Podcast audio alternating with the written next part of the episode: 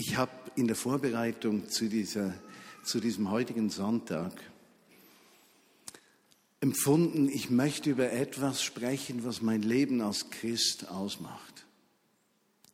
Etwas, wovon ich glaube, dass es vielen von euch genauso helfen wird, im Alltag Kraft und positive Sicht zu haben, wie es mir während meines Christenlebens geholfen hat, sowohl mit Niederlagen als auch mit Erfolg umzugehen. Aber ich möchte diese Predigt mit einer kleinen Geschichte beginnen. Und zwar die Geschichte eines Mannes, den ich heute sehr sanft am Anfang einer Freundschaft sehe. Sein Name ist Undercover Alexander Sibelius. Natürlich ist das nicht sein richtiger Name, aber sein wahrer Name klingt beinahe so schön wie eben dieser, Alexander Sibelius.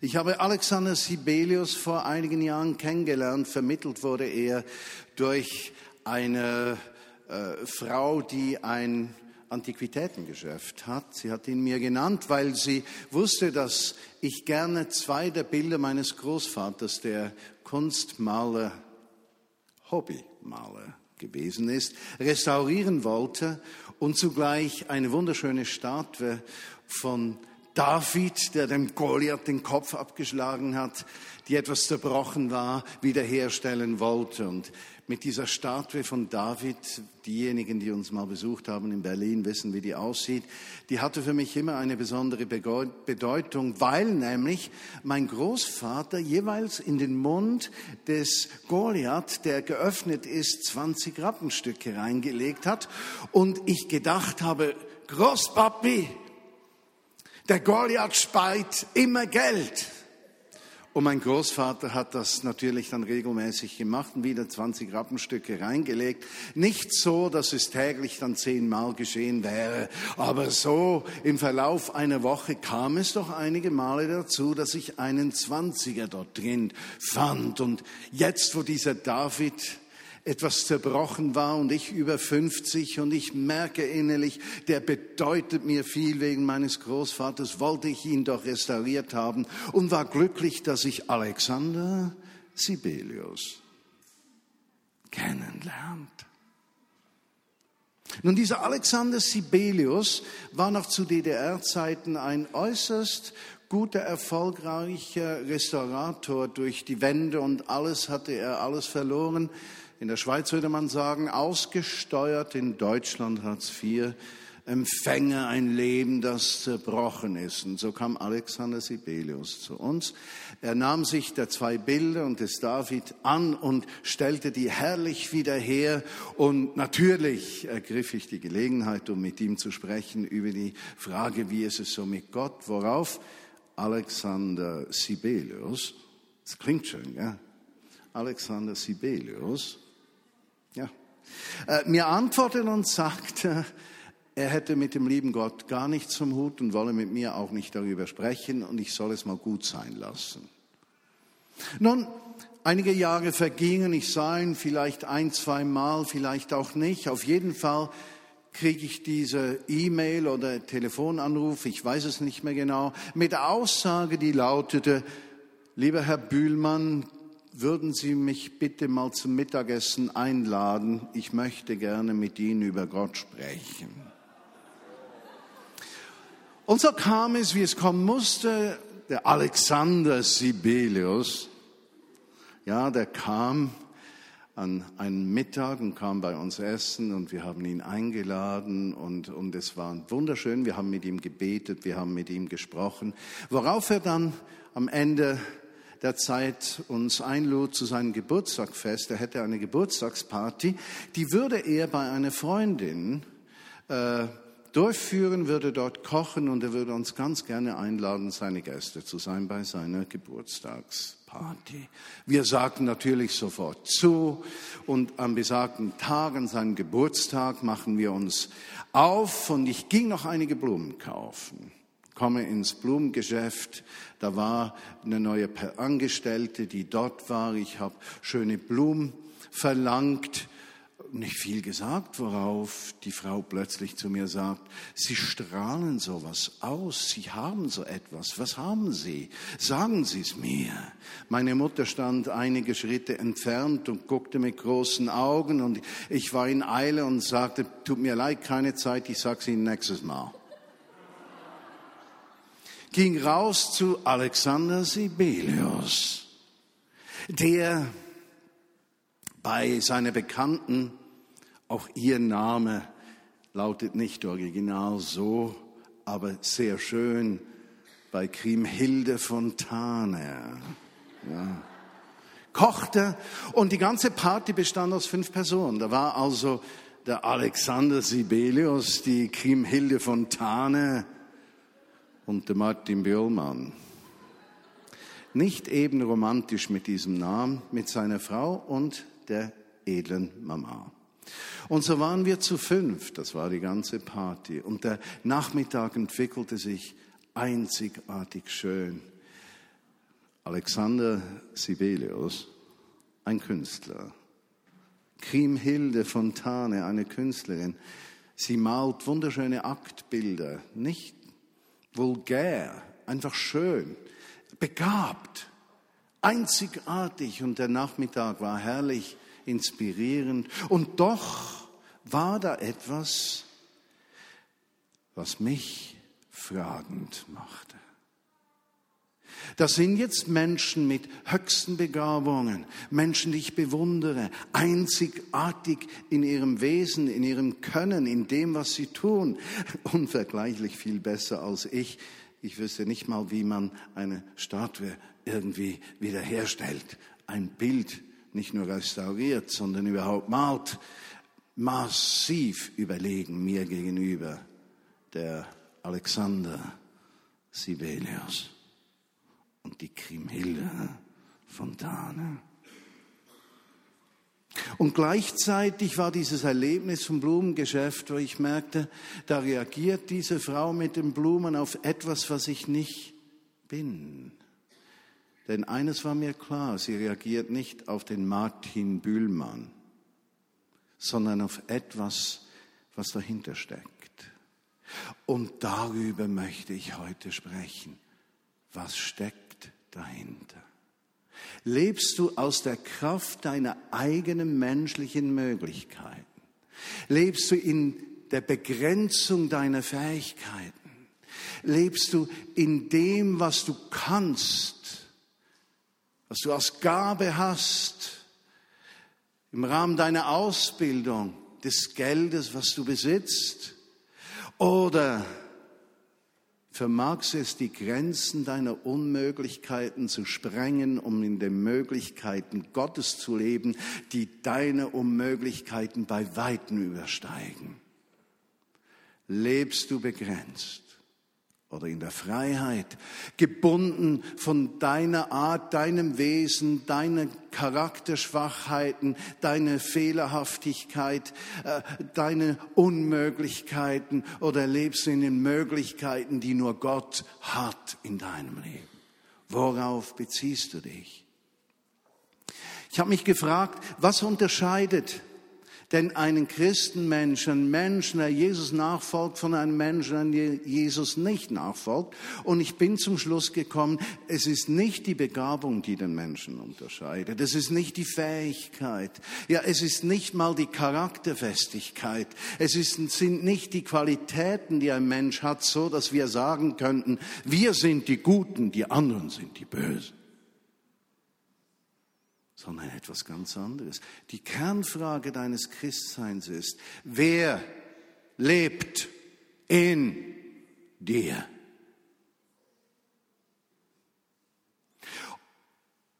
Und die nachfolgende Frage, wie viel Platz hat der, der in dir lebt? In dir.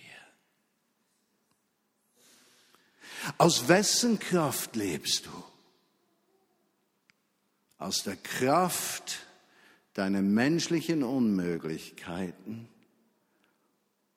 oder aus der Abhängigkeit zu dem, der in dir lebt, dessen Möglichkeiten grenzenlos sind. Nun, du magst sagen, das klingt alles wunderschön, Martin, aber erklär mir das mal von der biblischen Seite her und dann bitte sag mir, wie man das lebt. Möchte euch einladen, die Bibel zu öffnen oder das Handy, äh, beim, bitte nicht beim Autofahren, Galaterbrief 2,20. Apostel Paulus schreibt da, in einer interessanten Situation. Und zwar vom Umfeld her hatten sich Petrus und Paulus gestritten. Weshalb? Petrus äh, war überzeugt davon, dass das Evangelium allen Menschen gilt. Er war dann mit griechischen Christen, also Heidenchristen zusammen. Dann kamen einige messianische ja, Juden dazu. Und irgendwie gab es da eine Spannung. Und Petrus das dachte sich, ich will keine Probleme haben, ich setze mich zu den Juden äh, dann habe ich, habe ich kein, keine Probleme. Paulus sieht das, wird wütend und äh, wir sehen da eine herrliche Szene von menschlicher Unzulänglichkeit in der Konfrontation von Persönlichkeiten, die sogar in der Bibel festgehalten wird und nach 2000 Jahren noch Beachtung findet. Ich könnte mir vorstellen, Petrus würde sich bedanken, wenn er das wüsste und wahrnehmen würde. Und er hätte vielleicht anders gehandelt, wenn er gewusst hätte, dass Christen während über 2000 Jahren diese seine Versagensgeschichte anschauen. Aber sie steht hier. Aber in diesem Text drin, der in diesem Kontext ist, ist ein Satz. Und dieser Satz ist bedeutungsvoll. Und zwar heißt er, so lebe nun nicht mehr ich, sondern Christus lebt in mir. Denn was ich jetzt lebe, lebe ich im Fleisch, im Glauben an den Sohn Gottes, der mich geliebt hat und sich selbst für mich hingegeben hat. Das ist ein interessanter Fokus in diesem zweiten Satz. Mein Glaube basiert nicht auf einer Leistung von mir, sondern kommt vom Bewusstsein, Gott liebt mich und er hat sich für mich hingegeben. Verstehst du? Nicht, ich bringe die Leistung, ich bin fehlerlos oder fehlerfrei oder bemühe mich oder ich mache alles richtig, damit ich Gott einen Grund gebe, mich zu lieben. Das wäre verkehrt. Weshalb? Weil es uns wieder in den Rahmen menschlicher Unmöglichkeiten zurückwirft und nicht in das freie Feld von Gottes Möglichkeiten. Wenn es in meinem Leben nur noch darum geht, Regeln einzuhalten, alles richtig zu machen, dann haben wir definitiv etwas falsch verstanden vom Evangelium. Und wir leben an unserer Berufung vorbei. In erster Linie geht es Gott darum, eine Gemeinschaft mit uns zu haben. Deshalb ist Jesus gestorben und auferstanden. Wir dürfen aus Gnade leben. Aber dieser Gedanke von Gnade unverdient an die Ressourcen des Schöpfers zu kommen, unverdient nicht mehr eingegrenzt zu sein von menschlichen Unmöglichkeiten, sondern in die endlose Weite von Gottes Möglichkeiten zu kommen. Das ist es, was dieser Satz uns sagen möchte. Wo leben wir? Worauf nehmen wir Bezug? Frage, als ich da im Blumenladen stand und diese Frau auf mich reagierte, äh, hat sie auf Martins Unmöglichkeiten reagiert oder auf Gottes Möglichkeiten? Die Antwort liegt auf der Hand. Und die Frage, die sich stellt, für dich und für mich ist, verbarrikadieren wir die Türen unseres Lebens so sehr, dass dieser Jesus, der in uns wohnt, gar nie rauskommt. Und sind wir so verbarrikadiert, dass wir letztlich nur noch den Rahmen unserer Fähigkeiten, Möglichkeiten und unseres Glaubens sehen. Und geht es nicht darum, die Türen unseres Lebens zu öffnen, damit der, der in uns wohnt, raus kann, um Menschen zu berühren. Und in dem Moment, wo er raus kann, geht es nicht mehr darum, wie viel ich kann, bin und zu sagen habe, sondern es geht darum, dass er selbst in seinen Möglichkeiten durch mein Leben wirksam wird. Wow, dieser Gedanke fängt mich ein. Kolosserbrief Kapitel 1, Verse 24 bis 27 äh, spricht Paulus auch wieder über eine ähnliche Situation. Und zwar setzt er seine Leiden und Herausforderungen des Lebens ins Verhältnis zu dem, was Gott tun kann. Also er, er bekennt sich als Mensch, der zum Teil leidet, herausgefordert ist, in Schwierigkeiten gerät, aber er bleibt dort nicht stehen. Er sagt, diese Schwierigkeiten, diese Leiden, diese Nöte haben letztlich nicht die Kraft, mich zurückzuhalten und in ein Gefängnis menschlicher Unvollkommenheit einzusperren, sondern die Kraft, die mir lebt, gibt mir Perspektive. Und es heißt in diesem Text, Wunderschön. Jetzt freue ich mich in den Leiden für euch und ergänze in meinem Fleische, was noch rückständig ist, von den Drangsalen des Christus für sein Leib, seine Gemeinde, deren Diener ich bin und so weiter. Und jetzt kommt der Satz. Der Reichtum der Herrlichkeiten des Geheimnisses, das während Jahrtausenden verborgen war, ist, jetzt hört so, Christus in euch, Hoffnung der Herrlichkeit. Habt ihr es gehört? Christus in uns, Hoffnung der Herrlichkeit. Also wenn Christus in mir Raum hat und je mehr Raum er gewinnt, vermittelt das nicht nur Perspektive für mein Leben, sondern Perspektive für alle Menschen, die mit mir in Verbindung kommen. Und so merkte diese Blumenfrau, da ist etwas, was in mir Hoffnung weckt, Perspektive. Da ist etwas, was ich nicht berühren kann, was ich haben möchte, etwas, was mich anspricht. Und das war nicht Martin, sondern das war Jesus in mir. Und nur deshalb, weil ich ihn zur Tür rausgelassen habe. Nicht meine Leistung, nicht meine Spiritualität, nicht meine Begabung, nicht meine Persönlichkeit, nicht das, das, das, das, das. Das alles begrenzt Gott. Der Einzige, der den Vater nie begrenzen wird, ist Jesus selbst. Wenn er in uns wohnt und aus uns wirken kann überwinden wir weit in allen Herausforderungen des Lebens, weil wir nicht auf der Basis unserer Kraft wirken müssen, sondern seiner Kraft. Ist das nicht gewaltig? Das gibt doch Hoffnung. Hoffnung für diese Frau. Hoffnung für Alexander Sibelius. Klingt schön der Name, nicht? Und die Kriemhilde Fontane kriegt ja auch ganz gediegen. Martin Böhlmann war auch dabei. Aber diese begabten zwei Menschen, einzigartig, und dieser Bauer, Schweizer, da ist ein Unterschied. In einem lebt die Hoffnung der Herrlichkeit. Die anderen zwei sind auf der Suche und sie haben begonnen, etwas zu sehen und zu riechen von der Hoffnung, die ausgeht und sie beginnen sich zu interessieren. Römer Kapitel 8, Verse 10 bis 16.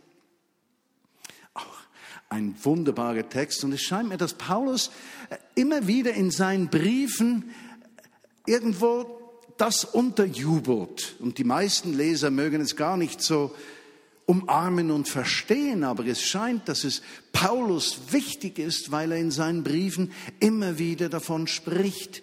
Römer Kapitel 8, Verse 10 und folgende.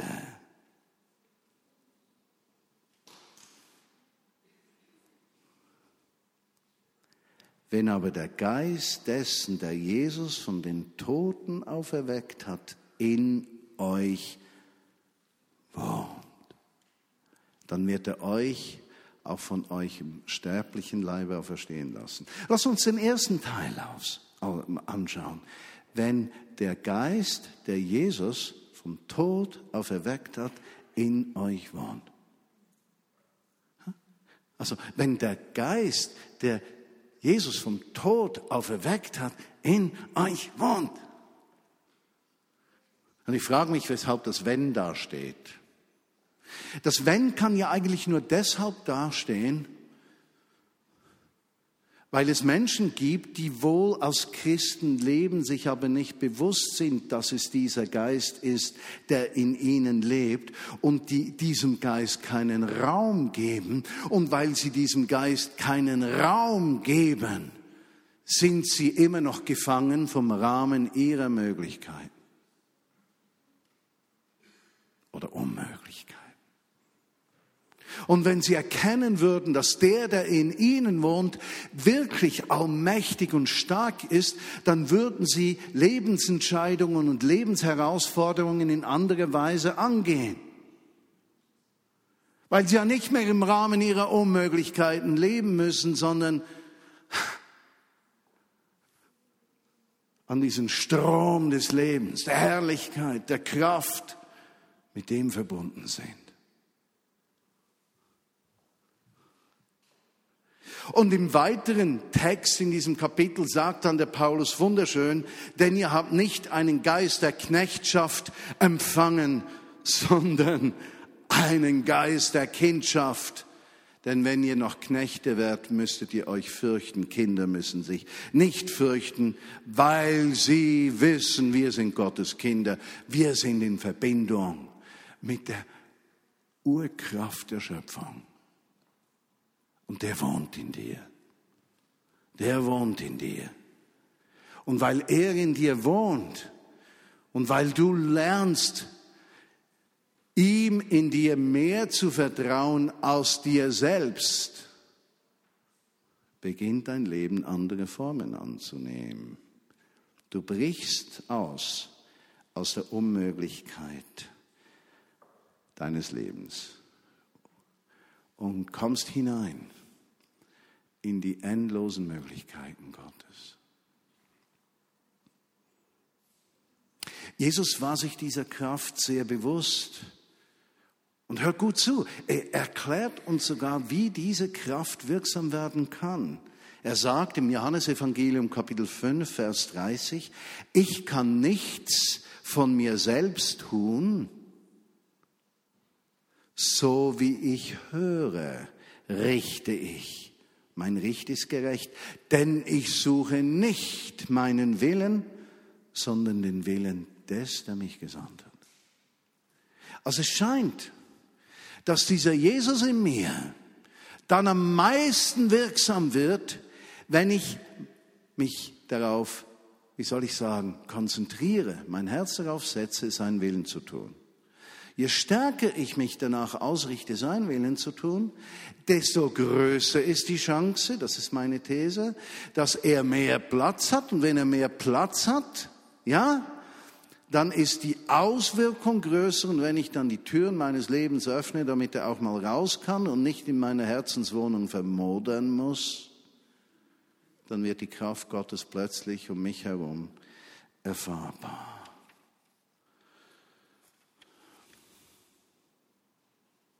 Und diese Grundsatzfrage des christlichen Glaubens, die, der muss ich mich immer wieder stellen. Und sie lässt mich nicht in Ruhe. In Beziehung zu meiner Frau, zu meiner Familie, unseren Kindern, zur Arbeit. Der Wahl des Berufes damals, Dienst im Reich Gottes, Engagement in der Gemeinde. Wessen Willen tust du? Was nährst du? Wer füllt dich? Aus wessen Kraft lebst du? Und ich möchte euch aus meinem Leben zum Abschluss aus fünf Bereichen meines Lebens dabei helfen. Wie kann das Jesus in mir ja, stärker werden? Wie können wir lernen, mit den Lebenssituationen so umzugehen, dass wir in Erfolg und Misserfolg gleicherweise nicht unabhängig werden von dieser Gegenwart Gottes in uns, die uns sämtliche Möglichkeiten des Lebens erst eröffnen. Die erste Frage für mich, und da bin ich Gott so dankbar, dass es gleich bei meiner Hinwendung zu ihm irgendwo in mich hineingepflanzt wurde als Teil des genetischen Codes meines Lebens. So lebe ich nicht mehr für mich, sondern für Christus.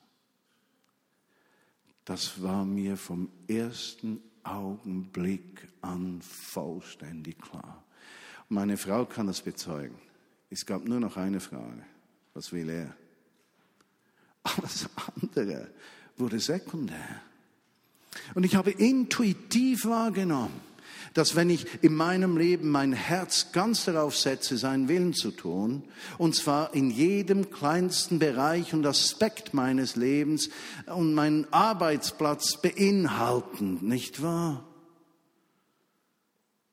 Dass ich wusste, dann habe ich Zugang zur Kraft und wenn ich eigene Wege suche und gehe, dann werde ich diesen Zugang zur Kraft verlieren.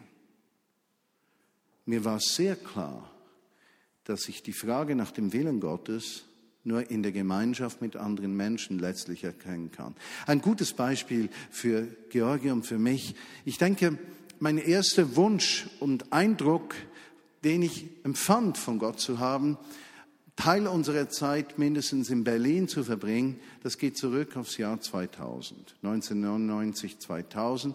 Ich hatte dann zwei Pastorinnen, mit denen ich zusammen war. Ich habe das kurz mit ihnen geteilt. Sie haben gebetet dafür.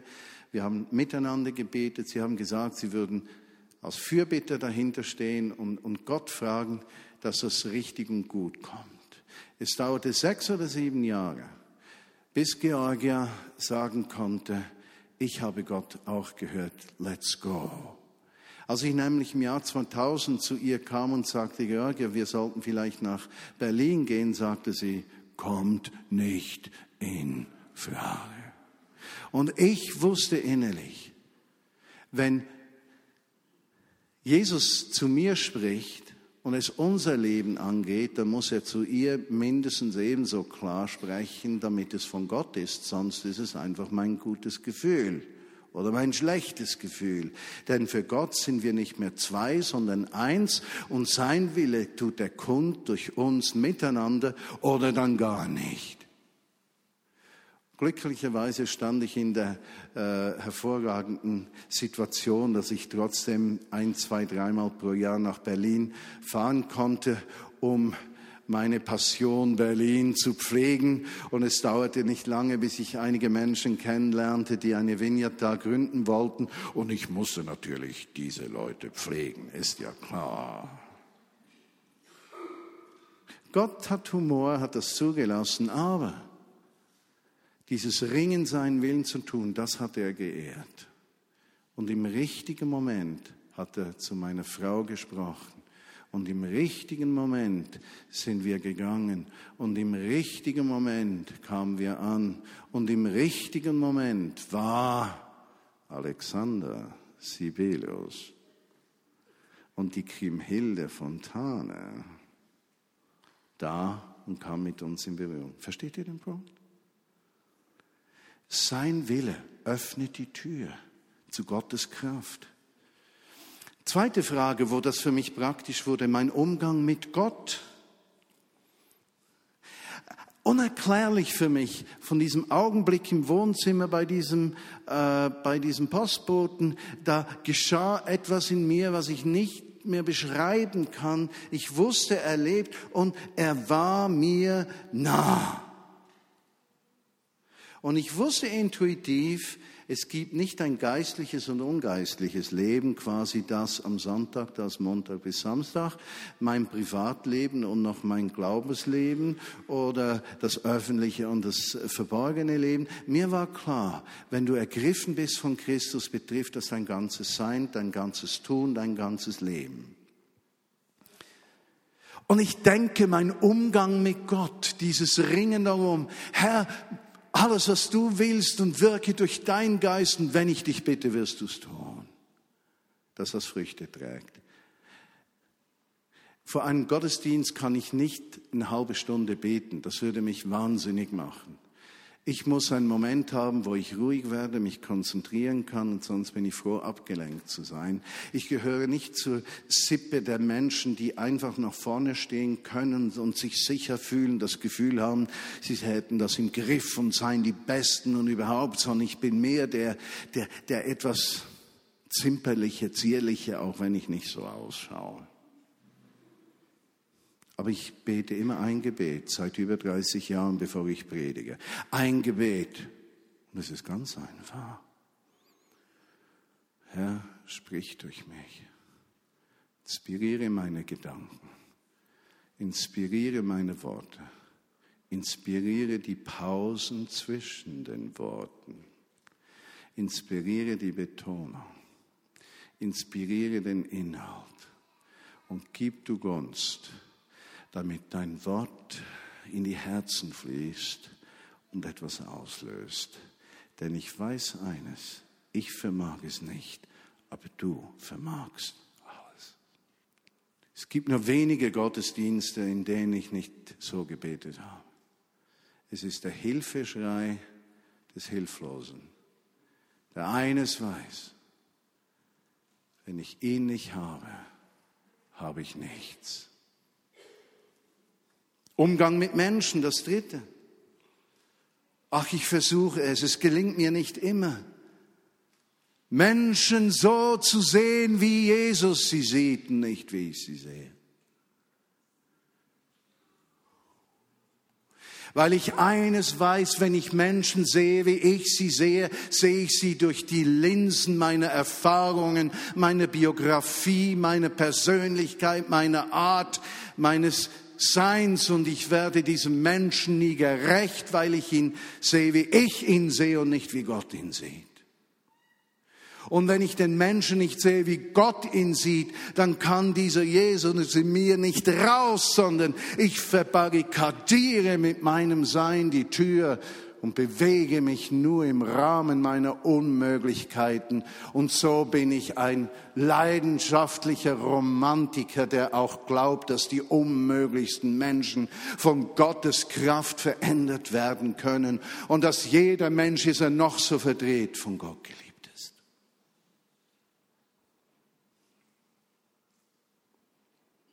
Wie viele Male habe ich Ablehnung erlebt, abschätzige Rede über Predigt, Person von mir, mein Denken, Handeln, Tun, das hätte mich zerstört, wenn da nicht der in mir die Hoffnung der Herrlichkeit ist. Und ich weiß, was ich tue, tue ich nicht aus meinem Willen, weil ich hier bin, um den Willen des zu tun, der mich. Und dieselbe Kraft, die Jesus von den Toten auferweckt hat, die lebt in mir.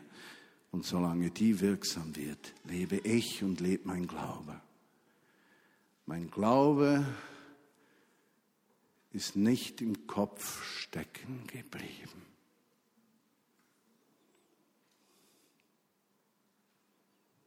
Umgang mit haben gut.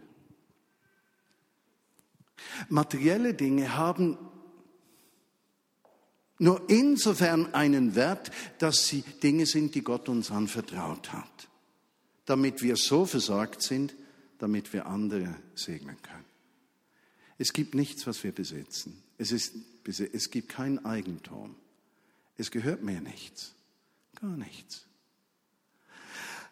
Ich kann nie etwas verlieren, weil es mir sowieso nicht gehört. Ich kann nur gewinnen. Und ich gewinne am meisten, wenn ich gebe. Denn der Reichtum des Gebenden ist größer als der Reichtum des Nehmenden, denn der Nehmende hat etwas zu verlieren, was der Gebende bereits gegeben hat.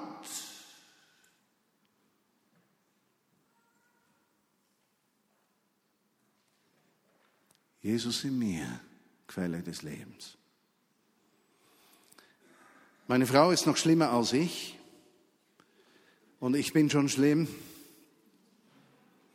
Aber wir beide haben dieses Prinzip von Säen und Ernten erkannt und es hat den Weg unseres Lebens gepflastert. Unser Leben in Deutschland, in Berlin, wie Großzügigkeit Herzen öffnet, ist sensationell, weil es die Menschen um mich herum an einen Gott erinnert, der großzügig ist. Besonders Alexander Sibelius und Kriemhilde Fontane. Schreibt mir doch der Alexander Sibelius, ich hätte mich gerne einladen lassen zum Essen, habe mich etwas geschämt, weil ich nichts beitragen kann. Worauf ich ihm beim nächsten Mal sagte, lieber Alexander Sibelius, im Moment habe ich mehr Zugang zu Geld als du. Die Sachlage könnte sich ja einmal verändern und du hättest mehr Zugang als ich. Würdest du, mein lieber Alexander Sibelius, nicht gleich handeln, worauf er sich von mir einladen ließ? Der letzte Gedanke ist, wie gehe ich mit diesem Christus in mir, mit meiner Berufung als Leiter um? Nun, eines ist klar.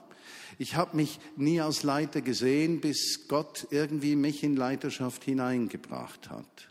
Bin heute noch überzeugt, dass das Einzige, was wir uns biblischerweise identifizieren können, nicht eine Berufung zum Tun ist, sondern die Lebenshaltung eines Dieners. Jesus kam nicht, um sich dienen zu lassen, sondern um zu dienen.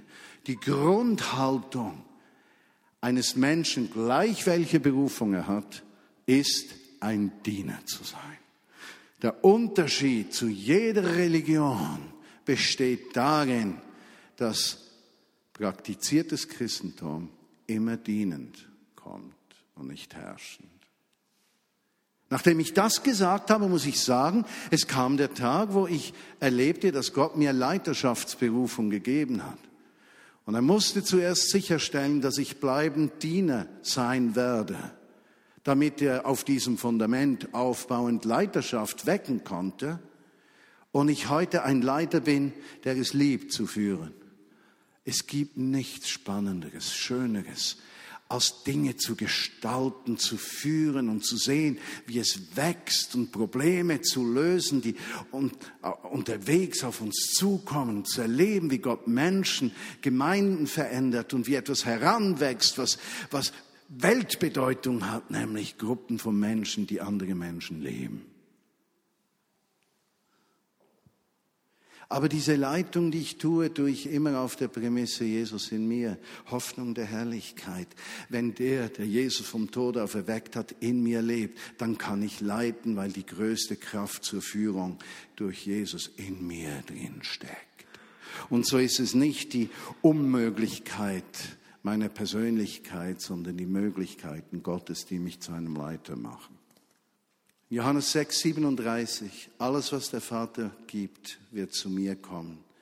Und wer zu mir kommt, den werde ich nicht hinausstoßen, denn ich bin vom Himmel herniedergekommen, nicht auf dass ich meinen Willen tue, sondern den Willen dessen, der mich gesandt hat. Lass uns beten. Und Jesus, diese Botschaft, die fasziniert mich. Ich merke, wie sie meinen Geist aufbaut. Ich merke, wie sie meinen eigenen Glauben stärkt. Ich merke, wie Energie in mich reinkommt, in diesem Bewusstsein.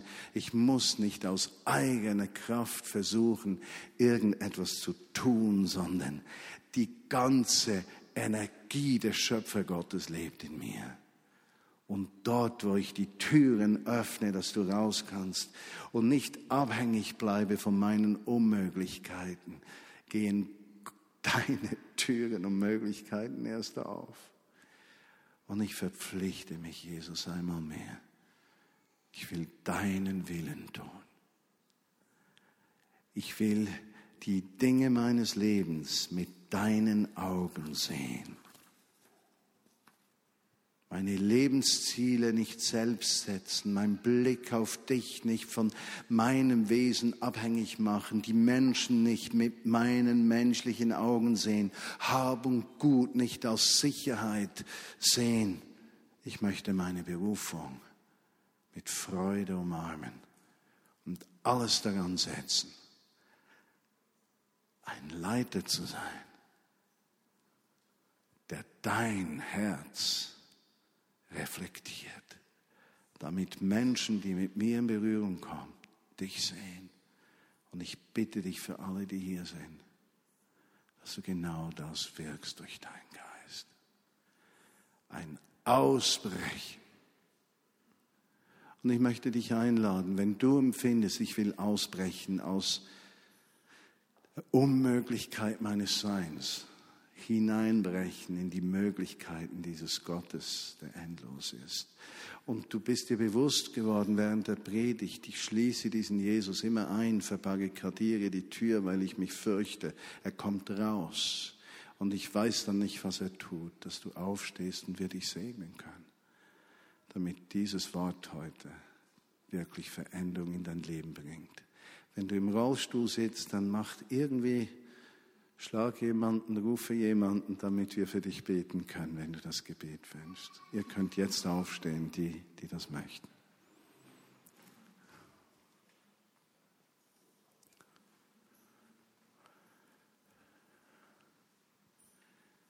Christus in uns, Hoffnung der Herrlichkeit. Ich komme zu dir, Jesus.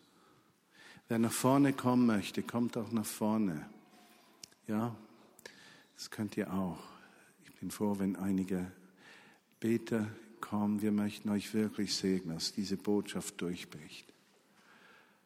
Und für alle, die im Podcast hören, schalte nicht ab, sondern bete jetzt für alle, die über Podcast hören, möge der Heilige Geist in diesem Augenblick, an dem Ort, wo du bist, in der Küche, im Wohnzimmer, im Auto, am Arbeitsplatz, auf der grünen Wiese, am Weiher, der Straße, im Autobahn, Restaurant, Raststätte, möge der Geist Gottes jetzt über dich kommen und in dir dieses Leben wecken. Könnt noch einige Beter nach vorne kommen, bitte. Und könntet ihr euch umsehen, wer aufgestanden ist, dass da jemand für die, die aufgestanden sind, betet. Die, die sitzen, müssen sich einfach mal umschauen. Komm, Heiliger Geist, und ich lade dich ein, dass diese Botschaft einfach ansteckend, lebensverändernd wirkt. Ein Ausbrechen der Christenheit aus der Gebundenheit persönlicher Unmöglichkeiten. Ein Ausbrechen aus den Gebäuden eigener Vorstellungen. Ein Hineinkommen in diese Möglichkeiten Gottes. Denn die Kraft, die Jesus vom Tod auferweckt hat, die wohnt in dir. Die wohnt in dir. Die wohnt in dir. Du bist nicht mehr gebunden an deine menschlichen Unzulänglichkeiten, sondern Jesus bricht aus. Und wenn du Schuldgefühle gegenüber deinen Kindern hast, weil irgendetwas schief läuft, und nicht so, wie du es dir vorgestellt hast. Du lebst nicht in der Gefangenschaft deiner Unmöglichkeiten. Du lebst nicht in der Gefangenschaft deiner Fehler, auch nicht der hypothetischen Fehler, sondern du lebst in der Verheißung eines Gottes, in dem alle Kraft ist. Komm, Heiliger Geist, und, und bringe unser Herzen zum Schmelzen. Jesus lebt in mir. Kommen wir sagen das mal alle miteinander. Jesus lebt in mir. Das ist so.